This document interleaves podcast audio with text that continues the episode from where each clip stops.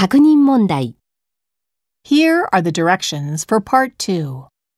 In this part, you will hear four passages, A through D. Each passage will be followed by two questions, number one through number eight.